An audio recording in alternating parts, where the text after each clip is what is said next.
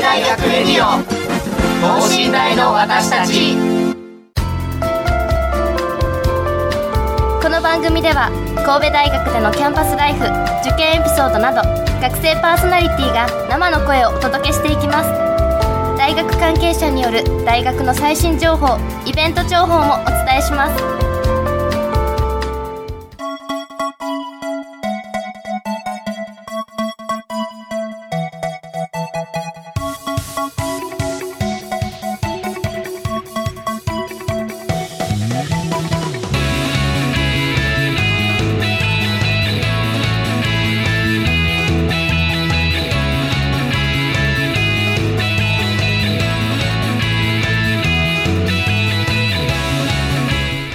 こんばんは。文学部3年の小林優奈です、えー、放送9月28日です。なんか私8月の終わりも8月終わっちゃうなって言った気がするんですけど9月ももう終わりです。早い。あの時は遡り8月の終わり頃私農学部のえっ、ー、と何て言うんだろうな果物の会かなんかにあの果物を買いに行きぶどうとあと梨を4つほど買って帰りました。梨がめちゃめちゃでっかいのになんか安くてあこれあるんだったら毎回ここで果物とか買ったらいいなと思いました。なんか他の人から教えてもらった情報だったんですけどすごいいい果物でした。美味しかったです。ありがとうございました。うん聞いてるのかわかんないですけど ちょっとお礼を言ってみました。さあえっ、ー、と今回はですね前回に引き続き神戸大学にアートはあるのか純丹波先生に聞く後編です。前回に引き続き彫刻家純丹波先生こと塚脇純先生にお話を、えー、お聞きしていきたいと思いますこの後ゲストの登場です神戸大学レディオ等身大の私たち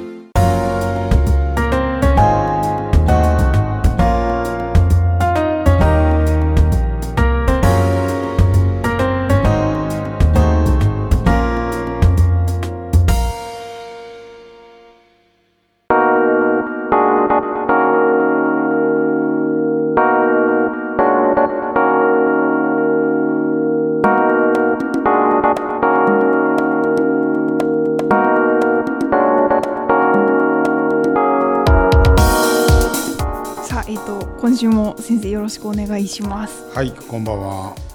えっ、とですね今回は先日えっ、ー、と先生の研究室とあと制作現場ちょっと見に行かせていただいて、はい、いろいろなんかいっぱい面白いものがあったんですけど、まあ、まず一番最初にあれですねあの衝撃だったのはあ神戸大学にこんなところがあるのかっていうのはそうでしょ？そうなんですよ。嘘でしょっていう感じの外観してたんで なんか本当いろんな人に見に行ってほしいんですけどあの面白いなと思ってあの中に入ってゼミ室なんですかねあそこは。なんかあのまあそうですね、あのえー、学生があそこで、はい、あのまあ、休憩したりそれからいろんな文献をはい、文献とか作品の写真とかですね、そういうものを見たり、はい、まあ、あ時にはお茶を飲みながら、はい、えー、歓談したり、はい、そういう部屋ですね、うんうんうん、あそこの部屋もあの秘密基地みたいであそうでしょ？うそうなんですよ。すごいいいなと思ってたんですけどやっぱりあの目を引いたというかお 面白いなってずっと眺めてたのがあのホワイトボードにたくさん書いてある名言集だったわけですが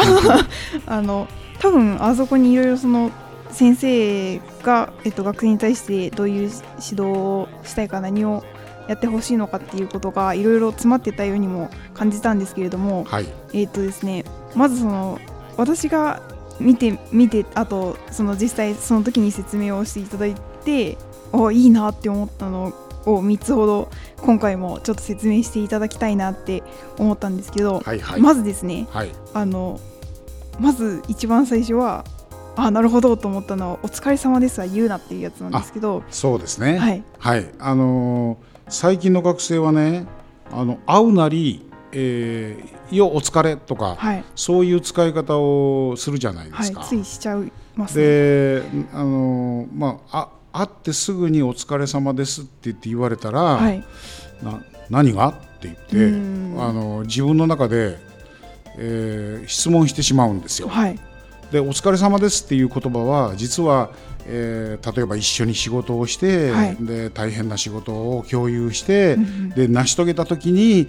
そのその後で初めてお疲れ様でしたっていう言葉を使う、はい、これが正しい使い方だと思うんですよ。すよね、だからもうあのお疲れ様ですは言うなではなく、はい、お疲れ様でしたっていうのを最後に使え。そうするとみんなの気持ちが、はい、あの一つにまとまって一つの仕事を成し遂げたっていう共有感みたいなものがね、あの出てくるので,、でああいう言葉を僕は簡単に使ってはいけないと思うんですよ。であのそれを、えー、もうあの、まあ、みんなに伝えたいので、はい、もうお疲れ様ですは言うな。うちのゼミ生は絶対にそれをあの先に使ってはいけない、はい、っていうことであのこう気が付いたらあそこにこうメッセージを書くと。そういうことであのお疲れ様ですっていう言葉は言うなって言っているわけです。なるほど。いやなんかあのホワイトボード他にもいろいろ書かれてたんですけどいっぱいあります。ですよね、はい、であのまたこれからいろいろ聞いていくんですが、はい、ちょっとあのこのななんでしょう名言集わか私は名言集って呼ぶんですけどはい、あのホワイトボードの名言集っていうのはなんかこう一気に書くんですか？あの気づいた時になんかこうしてほしいなって思った時にもうそのその場で書くんです。あそうなんです、ね、そうすると、はい、私がそれを書くでしょ、はい、そうすると逆にその下に学生がまた書き込んだりするんですあそうなんですね。だからそういうこうやり取りをするボードでもあるんですよ、はい、だからあのやっぱり学生はちゃんとそれを見てるんだなと思いながら、はい、ああそうかそんなふうに考えてるのかっていうこともあの分かったり、はい、そうするとまあこっちもあそういうことかっていうことを、はい、あのお互いにこうやり取りしながら、まあ、お互いをこう理解していくというそういう役目でもあるという。えー、面白い研究室ですよねなんかあすごい。えなんか反対意見とか書かれたりあありますああるんですね、うん、あのねあ何だったかな？作品っていうのはね、はい、あの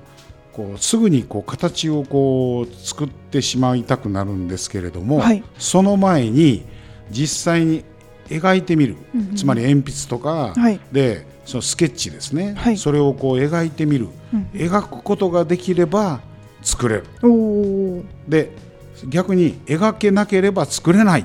ていう言葉を僕は黒板に書いておいたんですよ。はい、そうすると、えー、あの学生がですね、はい、えー、お腹が減ったら 作れない。そういう言葉がね、はい、あの返ってくるので面白いんですよ。楽しいですねそれあの本当に、ね、たくさん書き込みがしてあってで全部なんだこれなんだこれっていうので、はい、面白かったんですけどあのですね 男は靴女はおでこっていうのが書いてあるんです。そうです。これはもうあの僕はすごく大事なあのポイントだと思うんですけども、はい、えー、男を見るときは、靴を見よなるほど。でそのその靴靴を見るとその人の、まあ、立ち居振る舞いが見えてくるはい、例えばそのなあの何でもいいんですけどもその作業やっていることに対して、えー、きちっとした服、身なり服装っていうのがあるじゃないですか、はい、で特に足元っていうのは大事なので、はい、だから、えー、その場その場に、えー、応じた、えー、適切な、うんあの靴を履いているかっていうことを、が分かるわけですよ。ですからそこをあのー、えー、なんていうのかな。あのーそこを見ればその人が一体どういう、うん、えー、生活をしているかとか、はい、そんなことが分かる。だからこれを言っていいのかどうか分かりませんけれども、はい、えー、ネクタイを締めて、うん、えー、突っかけて歩いている先生とかが時々いるんですけれども、はいだから、えー、そういう先生は信用するな。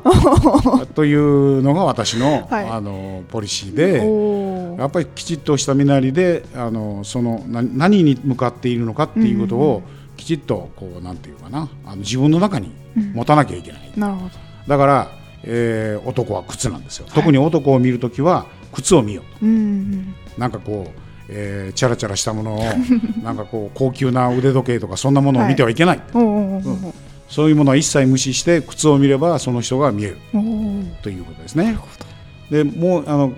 また方やその女性に関してはですね、はい、あの僕はおでこをが大事なんじゃないかと。はい、であのまあ、最あの最近の女学生なんかは、まあ、その眉毛を隠したりおでこをこう 見せない学生が多いんですけれども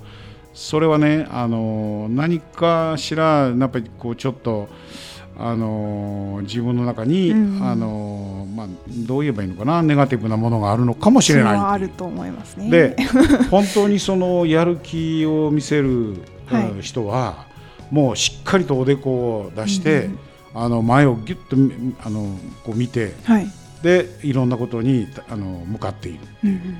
ですから僕はあの女性のその姿勢が見えるんですよ、はい、取り組み方っていうか。でであのおでこを上げてしっかり前を見ている女性が、うん、まあいいなというかそういうことなんですね。なるほど。これはなんかはあってなる格言なんですよね。あの、うん、まだねいっぱい 写真を撮らせていただいてい。ろいろあるんですが、はい、えっ、ー、と多分その前回あの前編の方でですねはい、出たんだと思うんですけど、はい、Don't hesitate っていうのがありますよね。あ、Don't hesitate ね。はい。これは、はい、それはあの前回もちょっと言いましたけれども、はい、えー、そのちょっとこう普通は何か物事をこう一旦、えー、考えてから行動に移そうとするじゃないですか。そうなんですよね。でそこではつまりあのそれはちょっと考えることによって後回しになるっていうことも多いと思うんですよ。うんはい、だから、えードンとヘジテイトというのは、まあ、略してドンヘジっていうんですけど、はい、私のあの造語です、ドンヘジで自分の中でもこれはちょっと後回しにしようと思うことをそのその時に、いや今今やっといた方がいいと、はい、ということを考えてあと後でこれはまたどうせやらなきゃいけなくなって、はい、その時に問題になるぞっていうことが分かっているのに後回しにすることがやっぱりあるんですよ。すね、だからそこでいつも僕はドンヘジってと思って、はい、そこまでやってからあの、えー、次に向かう。はい、でだから要するに躊躇せずそれをやっておくことが、はい、その次につながっていくんですね。であのこれはまああのものづくりとか作業でもそうなんだけれども、はい、考え方としてもそのっていうかドンとヘジテイトつまり、はい、あのか一瞬考えてそれで、まあ、ちょっとこれはどうかなと思うようなこともそのそのことについての情報とか、はい、えー、メモを残しておかなきゃいけない。うんうんうん、で例えば、えー、私たちの分野でいうあの芸術家でいうともうそれをちょっとしたドローイングに、はい、あの絵を描いて残しておく、うん、であるいは、えー、粘土でちょっと形を作ってあこ今考えたのはこうだっていうことを、それを残しておく、はい、でそういうことをやっておいたら後でまたそれを、はい、ああの時に考えたことは何だったんだっていうことをこう振り返って考えることができる。でそれをやっていかないとあのどんどんやっぱり忘れていく。もこうどんどん新しいものが入ってくるとそのことを忘れていくのではい、でそれをあの、つまり積み残ししないために常に、うんうんうん、あの考えることもそうだし、はい、作ることもそうだし、うんうん、もうすべてのことはどんどんと平時でいいとね。どん平時でこれを、まあ、特にあの神戸大の学生なんかは、はい。あのこれをやってどうなるとかいろんなことをね先読みして考えて、でそのままにあのそその場でやらないっていうことが多いと思うんですよ。はい、でそれじゃあ多分ねあの自分の考えたこととか、はい、あのいろんなこうこうなんていうかな可能性をどんどんその閉じていくことになるので、これはもうあのもう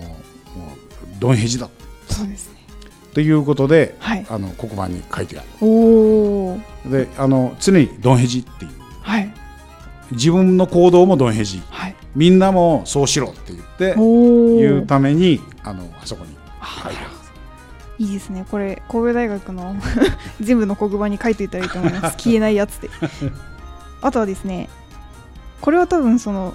作品作りというかあの芸術に携わっている方たちのことだと思うんですけど研究はベーシックなものを外してはいけないインスタントな作品は作るなっていうのがありまして、はい、これはどういうそれね大事な言葉なんですよ。すね、あのね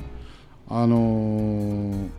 学生が作品を作る時にやっぱりこう課題も多いし授業も多いし、うん、あの作品にこう向き合うということがものすごく、まあ、時間的にも、はい、あのー、少なくなっている、うんうん、でそうすると例えば3日で絵を描いてしまうっていうこともあるわけですよ。ほうほうほう。であの3日で出来上がった作品は、はい、3日で消滅。するというのが、まああのまあ、これ極端な話ですけれども、はい、つまり制作時間が短いとその作品のあの生存期間も短い、はい、だからゆっくりとじっくりと考えて練り上げて作られた、はい、何何ヶ月も考えて考えたことは、うんうん、その後も長い時間、はい、その、えー、持続する。だだからつまり短いあのインスタントな、はい、これはまああのインスタントラーメンみたいなあなるほど。インスタントラーメンのように作品を作ったら、インスタントラーメンのようになくなるぞ、はい、だからもうゆっくりじっくりかけて時間をかけて作り上げていかいくっていうことが大事なんだと。だってあのーあの昔はほら200年300年あのヨーロッパなんかは200年も300年もかかって建築を作っていたり教会を作っていたりするわけですよ、はい、まだ作ってるのもありますね。まだ、うん、作り続けている、はい、補修しながら作り続けている、うん、だからそうそう考えるとね、はい、もう世代も変わっていくのにそれを持続していくっていうだからそういうこうなんかこうすごい大きなあの時間流れがあるでしょ、で作品作りも同じなんですよ。やっぱりね。だからあのそういう意味でインスタントな作品は作るな。はあ、で今はもうインスタントなものが、はい、もう巷に溢れていて あの材料も100均ショップで買ってきたりとか、ね、みんなもうなんかそうい。うすぐこうこう手に合うものでやってしまう、はい、それが多分あの今のものづくりをダメにしている一つの、えー、原因かもしれないですね。いやでも確かに。あ確かにそうですね。そうでしょ？本当だ。あなんかあそっか。いろいろあのですねもうまだいっぱいあるんですけど名言もっと言って聞いて。いいんですか？なんか いいですよ。あのあとは家で作品を作るなっていうのがあのね、はい、それも大事なことだよね。あ、ね、の家で作品を作ると、はい、えー、そのプロセスが見えないんですよ。ああなんか。あの出来上がったものを、はい、あの提出だと言って持ってこられても、はい、実はその、えー、考え始めた時から作こう作っていくプロセスというか、はい、その途中に面白いことがいっぱいあるのにそのことに対するアドバイスができないんですよ。あなるほど。で家で作るなというのは、はい、あのつまり研究室に来て、はい、あの立体造形室の、あの部屋で作,、作れば私が常にそれを見ることができる。途中経過も見ることができる、はい、そうすると途中経過ですごく面白い展開があ可能性があったりすることに対して、僕はアドバイスできる。であのそういうことを、要するにあの学生に対しても常にこう情報を、はい、まあ、私のシグナルを発信していく、うんうん、ところが家で作ってパンとあの出来上がったものを持ってこられても、はい、そのことについてしかコメントできない、確かに。だからあの家で作るのではなく、はい、あのあの演習室でやれ、はい、演習室で作ってくれれば、私はいくらでもアドバイスできますよっていうそういうあの意味なんですよ。るほど、はい、あとこれはもしかしたらそのドンドンテヘジティとに関係するんだと思うんですけど、はい、えっとですね 計画性思ったらするっていうのがありまして、はい、これはどっちだっていう矛盾してるでしょ？矛盾してるんですけれども、はい、あの計画性というのはね多分ねそのドントヘジテイトという意味でバッとやってしまったら、はい、必ず失敗する、はい、そうするとどこが問題だったのかななんかもっと重要なことを何かや、はい、考えなきゃいけない。そういうようなことがいっぱいこう見えるわけです、はい、そうするとあこのこの作業の時にはこれをしておかなければいけなかった。そうするとその次はこれをやらなきゃいけないっていうことは順次なんかこうその、えー、一つのものを成し遂げていく、はい、こうプロセスみたいなものが出来上がってくるわけですよ。だから計画性というのは、はい、そういうふうに自分のこうあのミスしたことが、はい、あこれはここにこれはここでちゃんとしなきゃだめだとか、うんうん、そういうことがつながっていくと計画性的なものになっていく。でもサイクルで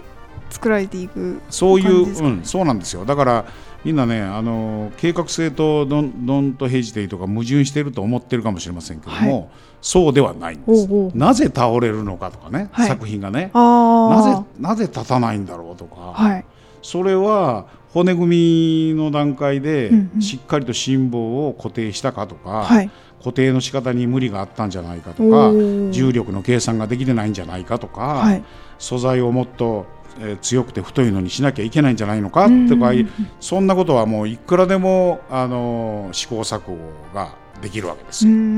だから、あのまずまずはやる、はい、やって失敗する。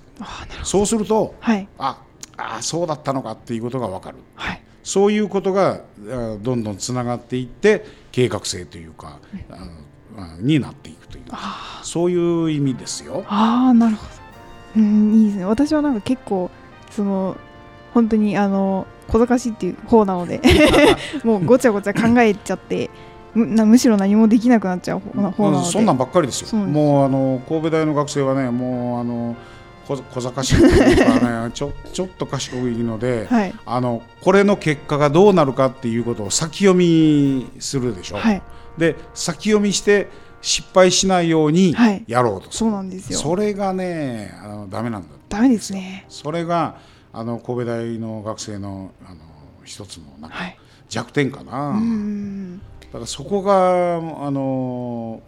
まあなんていうかそこを、えー、自分のものとできるようになっていくと、はい、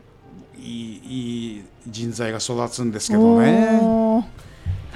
そう僕はそう思いますね。うん、家の至る所にドンヘジを貼っておかないといけないですね。いつでも意識できるように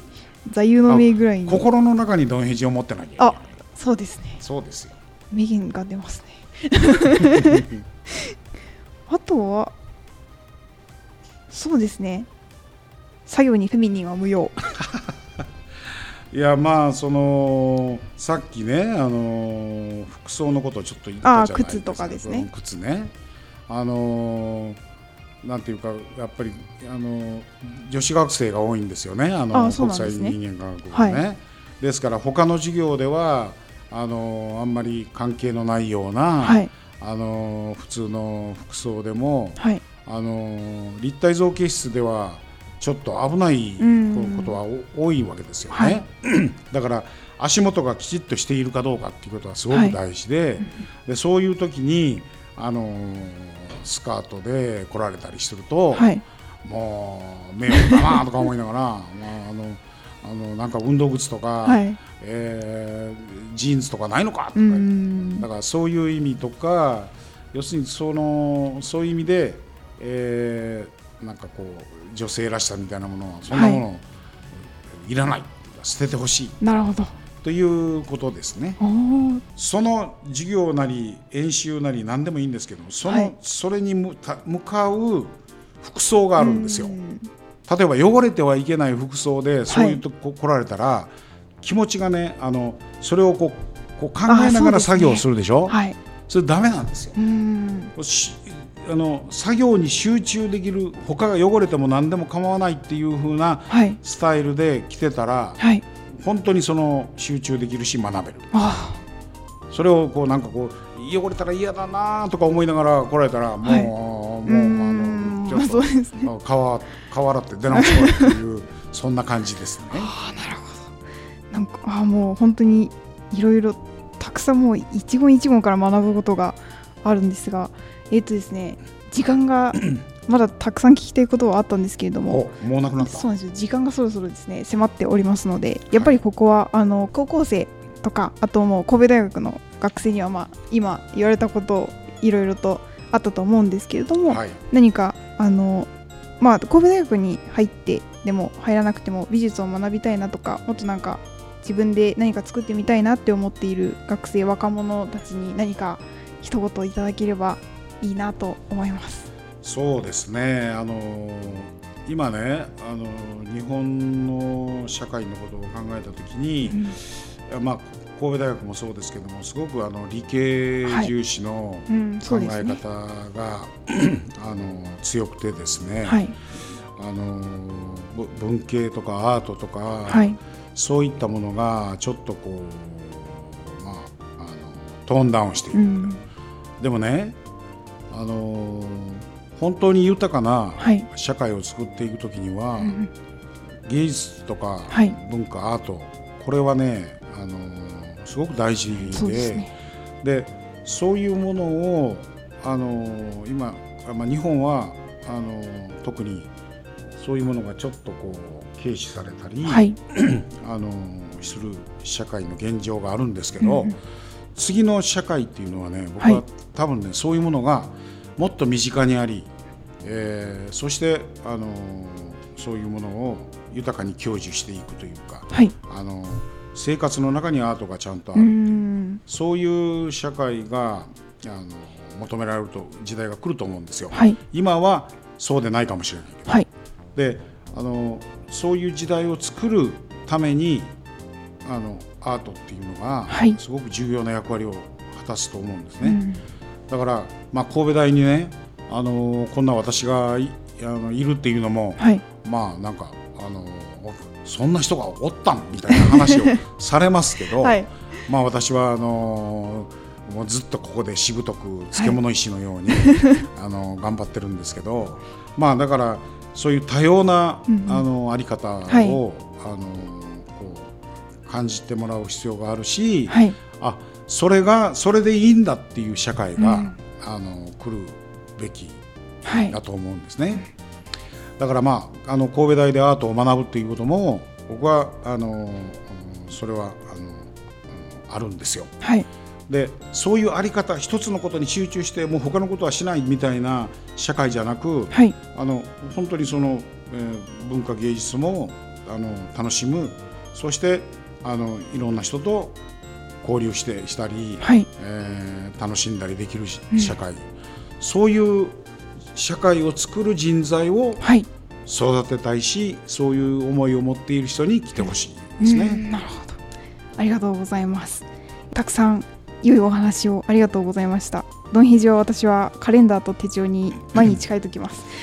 最後に一言いいですか？お願いします。あの先週も鉄の彫刻家って紹介されたじゃないですか、はい、私はね鉄の彫刻家じゃないんです。実は空間の彫刻家なんです。空間というものを作るために作り上げるために鉄という素材が実に有効なので使っている、はい、だからあの素材のアーティストではなく、はい、私は見えないこの空間空間を作るっていうことを、はい、が一番の自分にとって重要なテーマになっている彫刻家なんですよ。だからあのまあ作品あ実際には鉄を使ってます。はい、でも鉄は私はあの今はそんなに重要ではないんです。なるほど。空空間こそが、はい、あの私にとってもう一生の,、はい、あのテーマという課題なんですね。なるほど。だから空間彫刻家、ね。えー、純丹波と、はい、えー、申し上げたいと思います、はい、ありがとうございます。はいえっと、今週は彫刻家純丹波先生こと塚脇淳先生にお話を聞いていただきまいきました。ありがとうございました。いやこちらこそ。ありがとうございました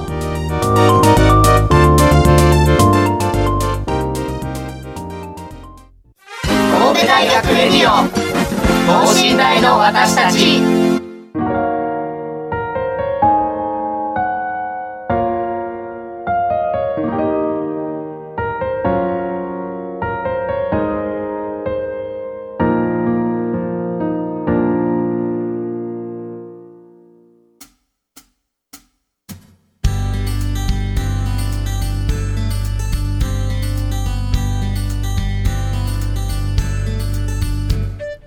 というわけでですねたくさんお話を伺っていきました、え、っとなんか私にとってはというか多分結構多くの方にとってなんか人生の糧になるような名言格言たくさん出てきたと思います。あの本当に忘れないように心に留めて毎日これから過ごしていきたいなと心から思います。ということでですね今週は文学部3年小林優奈がお届けしました。それではまた次回お会いしましょう。さようなら。